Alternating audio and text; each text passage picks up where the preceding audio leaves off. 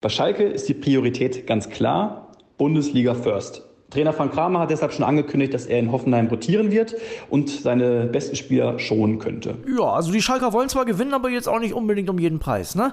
Trotzdem wird es ein spannender Pokalabend heute, denn da gibt es noch viele andere Spiele, die sich lohnen. Wir sprechen drüber. Außerdem geht es natürlich um den Gewinner des Ballon d'Ors und auch Sadio Mané hat eine Auszeichnung abgestaubt. Das alles Themen heute in Stammplatz. Ich bin André Albers. Stammplatz Dein täglicher Fußballstart in den Tag. Herzlich willkommen zur neuen Folge Stammplatz. Und Kili, ich würde sagen, erstmal gratulieren wir Karim Benzema, Sieger des Ballon d'Or. Ja, hat er sich verdient. Du hast es ja gestern schon so ein bisschen angekündigt, André. Also wenn der es nicht wird, dann können sie den Award abschaffen. Gott sei Dank ist das geworden und auch völlig verdient, so wie der in der Champions League in der abgelaufenen Saison für Real performt hat. Der hat ja alles kurz und klein geschossen. Es war wirklich sehr beeindruckend, auch wenn die letzten Wochen vielleicht nicht mehr so viel übrig war von dieser Form, aber jetzt ja immerhin gegen Barca im El Clasico getroffen und Karim Benzema, keiner hat sich so verdient wie er. Ja, war rechtzeitig wieder vorne mit dabei. Also an dieser Stelle nochmal herzlichen Glückwunsch an Karim Benzema. Hoffen wir mal, dass irgendwann in den nächsten Jahren mal wieder ein Deutscher mit dabei ist. Ich meine, wir haben ja so ein paar Eisen im Feuer, ne? wenn ich mir angucke, was da für Nachwuchstalente nachkommen. Harvards, Wirtz, möglicherweise ist ja jemand mit dabei. Ja, aber ich rechne dann doch eher mit Jamal Musiala, wenn er so weitermacht. Also für mich spricht nichts dagegen, dass wenn Jamal Musiala sich so weiterentwickelt wie in den vergangenen Monaten, dann ist er in den nächsten drei bis fünf Jahren vorausgesetzt, er spielt dann auch eine sehr gute Saison mit dem Club, wo er dann ist. Wenn es noch Bayern ist, okay. Wenn nicht, auch okay. Und vielleicht auch mit der Nationalmannschaft, sagen wir mal so, EM 2024 mit einem sehr starken Jamal Musiala. Bayern hätte vielleicht vorher die Champions League gewonnen. Warum denn nicht? Ich wollte den Namen auch überlassen, ne? Natürlich habe ich den Ach so, danke. vergessen, weißt du Bescheid. Danke, wollte ich da einfach mal danke. glänzen lassen. Also ich sag dir eins, Niklas Füllkrug wird's wohl nicht mehr. Erstmal nicht, mal gucken. Wenn er uns im Winter zum WM-Titel schießt, dann sehen wir das vielleicht auch schon wieder anders. Alles klar, André. Willst du dich jetzt nochmal auf eine Wette einlassen oder wollen wir es lassen? Nee, nee, das lassen wir lieber. Ne? Okay. Also, ich bereite mich ja jetzt schon auf meinen Nacktauftritt vor, wenn Union Deutscher Meister wird. ja, schön. Ja, Kilian, auch absolut erwähnenswert. Sadio Mané vom FC Bayern hat den neu geschaffenen Sokrates Award gewonnen. Den bekommt derjenige, der sich besonders für soziale Belange einsetzt und Sadio Mané, der tut ja eine Menge für die Menschen in seinem Heimatland und an der Stelle auch hochverdient und herzlichen Glückwunsch. Weiter geht's mit dem DFB-Pokal, da gibt's nämlich eine Menge zu besprechen. Wir beide werden heute Abend wieder zusammensitzen und uns das Ganze angucken. Ich freue mich schon und da gibt's schon ab 18 Uhr ein paar richtig interessante Partien. Ich fange mal an, Stuttgarter Kickers gegen Eintracht Frankfurt. Stuttgarter Kickers ja sogar nur ein Oberligist, das sollte machbar sein für die Eintracht. Ja, aber jetzt komme wieder ich, Phrasendrescher, und von mir aus packe ich jetzt auch zwei Euro ins imaginäre Phrasenschwein, was nicht vor uns steht. Im Pokal ist ja bekanntlich alles möglich, lieber André. ähm, also warum sollen die Stuttgarter Kickers nicht eine Chance haben? Aber auch, wenn wir jetzt gesehen haben, in der ersten Runde Oberligisten haben sich dann schon nochmal deutlich schwerer getan als vielleicht ein Regional- oder Drittligist. Ja? Nur Stuttgarter Kickers sind auch ein Club mit Tradition und die werden sich auch freuen auf dieses Duell. Und sie sind ja immerhin schon in der zweiten Runde. Das bringt gute Kohle für sie. Das ist auch wichtig für so einen kleineren Club, dass die Wirtschaftlichkeit stimmt. Und die werden natürlich hochgradig motiviert sein, ist ja ganz klar. Aber wenn Eintracht Frankfurt das seriös runterspielt, dann geht dieses Spiel 3, 4, vielleicht 5-0 aus und dann ist auch gut. Ja, Minimum, ne? Man muss dazu sagen, Stuttgarter Kickers, die haben die letzten sechs Spiele gewonnen. Also die sind auch schon in der Oberliga ganz gut in Form. Aber ja, da ist ja noch mal eine Liga mehr. Fünfte gegen erste Liga. Das wird schon schwer. Ja. Wir gehen weiter. VfB Lübeck gegen den FSV Mainz an der Lohmühle ist sehr eklig zu spielen. Das ist ein geiles Stadion. Ein guter Freund von mir, ich habe in Lübeck ein paar Freunde, der wird auf jeden Fall da sein. Und auch bei denen gilt ja, die können sicherlich wie in der ersten Runde nochmal eine Überraschung schaffen. Ich bin gespannt, ob irgendjemand von diesen kleinen Teams wirklich jetzt auch in der zweiten Runde durchkommt, weil natürlich ist es auch so, dass die Erstligateams jetzt, wenn sie die erste Runde nochmal angucken, auch gewarnt sind davor, dass zum Beispiel Stuttgarter Kickers oder auch der VfB Lübeck schon größere Favoriten rausgehauen haben. Ne? Gut, man muss natürlich bei den Mainzern dazu sagen, die haben jetzt in Norddeutschland schon mal gewonnen am Wochenende in Bremen und die sind sehr, sehr auswärtsstark in der Bundesliga. Ne? Also könnte denen tatsächlich liegen, aber auch da ist eine Überraschung möglich. Jetzt beim nächsten Spiel würde ich sagen, da ist sie vielleicht sogar noch ein bisschen mehr drin, weil das könnte fast schon ein 50-50 Spiel sein. Waldhof Mannheim zu Hause gegen den ersten FC Nürnberg. Der ja angeschlagen ist. Ne? Weinziel ist zwar jetzt da, aber auch erstes Spiel dann verloren, jetzt am Wochenende immerhin ein bisschen erfolgreicher gewesen. Ja, hast du recht. Waldhof Mannheim ja auch dafür bekannt. Ich glaube, die haben in der Vorsaison die Frankfurter rausgeschmissen, damals schon in der ersten Runde. Mhm. Spielt ja ein ganz bekannter Influencer da. Die Älteren unter euch werden ihn nicht kennen. Niklas Sommer ist es, sehr bekannt bei euren Kindern, bei der Jugend, großer Instagram- und Twitch-Star. Der hat da mehrere hunderttausend Follower, ist total angesagt bei der Jugend, hat sein eigenes Getränk auf dem Markt und ja, spielt nebenbei, würde ich fast sagen, noch Profifußball in der dritten Liga für Waldhof Mannheim. Ja, spielt er auch nicht immer. Ne? Trainer da ja Christian Neid hat, haben wir schon mal gehabt, das Thema kenne ich noch aus Wilhelmshavener Zeiten. Und ja, es, das kann man glaube ich sagen, im Internet deutlich erfolgreicher noch als auf dem Fußballplatz. Das ist so, ja. Ne? Ein Spiel haben wir noch um 18 Uhr und da habe ich mal angeklopft in Hamburg, denn der HSV muss zu RB Leipzig. Bei RB fallen eine Reihe an Leuten aus. Werner nicht mit dabei, Kunku nicht mit dabei. Vielleicht kann der HSV das nutzen. Wir hören mal rein bei unserem Kollegen Babak Milani. Moin André, verkehrte Welt für den HSV. Normal ist der Ex-Dino in der zweiten Liga stets Favorit, aber in Leipzig in der zweiten Pokalrunde krasse Außenseiter. Es geht gegen den Pokalverteidiger und Champions League-Teilnehmer. Dazu kommt auch noch der Ausfall von Top-Knipser Robert Glatzel, der hat in der Liga schon siebenmal zugeschlagen, der hat Rückenprobleme und Tim Walter wird den 22-jährigen Innenverteidiger Jonas David aufbieten. Der vertritt den Kapitän Sebastian Schonlau auch in den kommenden zwei Ligaspielen. Schonlau ist im Stadtderby mit Rot vom Platz geflogen. Ja, es wird schwer für den HSV, aber vielleicht kann er eine Sensation schaffen und wie auch schon in der vergangenen Saison in Köln ein Auswärtssieg landen.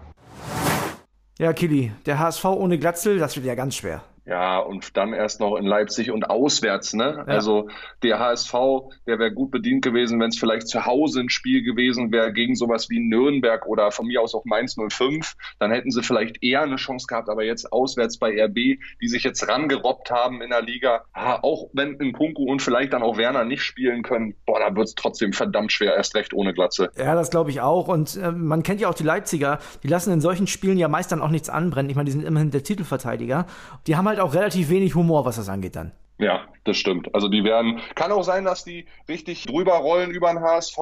Erst recht, wenn sie da vorne jetzt keinen Stürmer so drin haben, der dann vielleicht auch mal einen Ball mehr festmachen kann oder auch vielleicht auch mal für eine Torchance und Entlastung sorgt. Ah, mache ich mir ein bisschen Sorgen um HSV. Erst recht jetzt mit dem Wochenende im Hintergrund. Ne? Da ist auch Druck auf dem Kessel, Stadtderby verloren gegen Pauli. Eieiei. Ja, auch das gibt es um 18 Uhr. Also die äh, Spiele vom DFB-Pokal seht ihr natürlich alle bei Sky. Servus, hier spricht Christian Falk, euer Bayern Insider. Im Bild-Podcast Bayern Insider gibt's die heißesten Gerüchte rund um den FC Bayern jeden Freitag. Kommt mit und ich nehme euch hinter die Kulissen des Rekordmeisters. Wir machen weiter. 2045 sind auch noch ein paar Partien. Ich würde sagen, wir fangen mal an mit dem Spiel Eintracht Braunschweig gegen den VfL Wolfsburg. Nachbarschaftsduell. Da gab's ja mal diese Mario Gomez-Gesänge in der Relegation. Erinnerst du dich noch? Ja, kann ich mich erinnern. So, und da ist immer so ein bisschen ja, Rivalität drin. Ist nicht das ganz große Derby wie Braunschweig äh, gegen Hannover, aber trotzdem, da wird auf jeden Fall Brisanz auf dem Platz sein. Das wird nicht einfach für Kovac und seine Jungs. Ja, ist doch ganz klar. Ne? Es ist ein Derby, da sind alle drauf heiß. Braunschweig gegen Wolfsburg, das ist eine historische Vergangenheit. Und so wie Kovac und sein Team sich die letzten Wochen angestellt haben, wird das garantiert kein Selbstläufer. Machen wir weiter mit Darmstadt gegen Gladbach. Auf das Spiel freue ich mich wahnsinnig. Die Darmstädter, die spielen richtig schön Offensivfußball. Die Gladbacher mm, alle zwei Wochen auch, würde ich fast sagen. Also ich glaube, das wird eine richtig gut anzusehende Partie. Ja, Thorsten Lieberknecht hat aus Darmstadt eine geile Truppe gemacht, so die letzten Monate und Jahre. Das ist beeindruckend mit anzusehen. Absolut. Und meinst du, die können den Gladbachern am Böllenfalltor da ein Bein stellen? Also ich wünsche mir bei allen Partien irgendwie, dass der Underdog dem Favoriten zumindest so ein paar Minuten lang ein Bein stellen kann. Ob es irgendjemand von den Teams, über die wir bis jetzt schon gesprochen haben, letztendlich schafft, das so hinzukriegen, weiß ich nicht. Für, für mich ist es am ehesten noch, haben wir jetzt glaube ich noch nicht drüber gesprochen, Elversberg gegen Bochum, wo Elversberg vielleicht was ausrichten kann. Zu diesen Spielen kommen wir jetzt. Elversberg gegen Bochum und die Schalker müssen nach Hoffenheim und wir haben ja einen Reporter bei uns, der kümmert sich so ein bisschen um beide Truppen, ne? Max Backhaus. Und, Richtig. Ja, den habe ich natürlich angehauen. Der sagt folgendes. Hallöchen André. Für Schalke und Bochum bedeutet der DFB-Pokal einen Ausbruch aus dem schwermütigen Ligaalltag. Dabei finde ich ganz spannend, wie unterschiedlich die Clubs doch an ihre Pokalaufgaben rangehen, obwohl beide zumindest sportlich doch in recht ähnlichen Situationen sind, nämlich ganz unten in der Bundesliga. Bei Schalke ist die Priorität ganz klar, Bundesliga First. Trainer Frank Kramer hat deshalb schon angekündigt, dass er in Hoffenheim rotieren wird und seine besten Spieler schonen könnte. Möglicherweise wird der Pokal also für die Liga hergeschenkt. Laut unseren Informationen ist es für Kramer kein Duo-Dei-Spiel, heißt, solange Schalke nicht richtig unter die Räder kommt, bekommt er sein Endspiel am kommenden Wochenende bei der Hertha. Beim VfL Bochum titeln wir heute, ob der VfL über Elverszwerg stolpert. Bochum, Erstliga-Letzter, muss beim Drittliga-Ersten SV Elversberg ran, möglicherweise ein Duell auf Augenhöhe. Trainer Thomas Letsch will seine Top 11 ins Rennen schicken, auch damit sich diese für die Bundesliga einspielen und mit einem Sieg Selbstvertrauen tanken kann. Super wichtig ist auch der Aspekt Kohle. Die knappe Million, die es für den Einzug ins Achtelfinale geben würde, könnte im Winter mehr als gut in den eher mäßigen Kader investiert werden.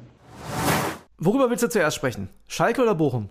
Ja, lass uns Bochum machen. Okay. Finde ich komplett die richtige Einstellung zu sagen, ich stelle hier meine beste Elf auf, die können sich da Selbstvertrauen holen, wir brauchen die Kohle und das wird auch ein wirklich sehr, sehr schweres Spiel, weil Elversberg ist überragend in Form. Ja, und den VfL hat es in den letzten Jahren immer wieder in Runde 1 und 2 erwischt. Ich erinnere mich da an ein Spiel in Flensburg, das war noch Robin Dutt Zeit. Danach kam dann Thomas Reis irgendwann in der Saison. Da sind die da 1-0 rausgeflogen, gar kein Tor gemacht. Und dann ging auch die Zweitligasaison damals schlecht los, bevor dann Reis kam und so in der Rückrunde das umgedreht hat.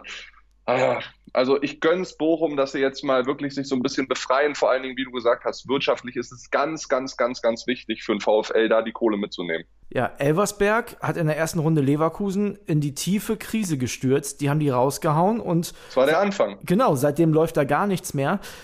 Das wird auf jeden Fall eine spannende Nummer. Du erinnerst dich, erste Runde haben wir Bochum ja noch gesehen, ne, gegen Viktoria Berlin. Genau, da waren wir live da. Waren wir live im Stadion. Ein, zwei schönen Bierchen. Genau, das hat Spaß gemacht. War ein schöner Nachmittag, ja. Mal gucken, ob wir in der nächsten Runde auch noch Schalke 04 zusammen gucken können. Ich bin mir da ehrlich gesagt nicht so sicher, wenn ich jetzt auch Ach, höre, André, hör auf. Schalke fliegt heute raus, sang und klanglos. Ja, wenn ich jetzt höre, was äh, Max Backhaus sagt, da frage ich mich eine Sache. Bis jetzt haben die in zehn Bundesligaspielen einmal gewonnen. Und jetzt rotiert der Kramer und sagt, er will seine besten Spieler schonen. Da muss ich ein bisschen lachen, weil wer weiß, ob das nicht heute Abend besser läuft. naja.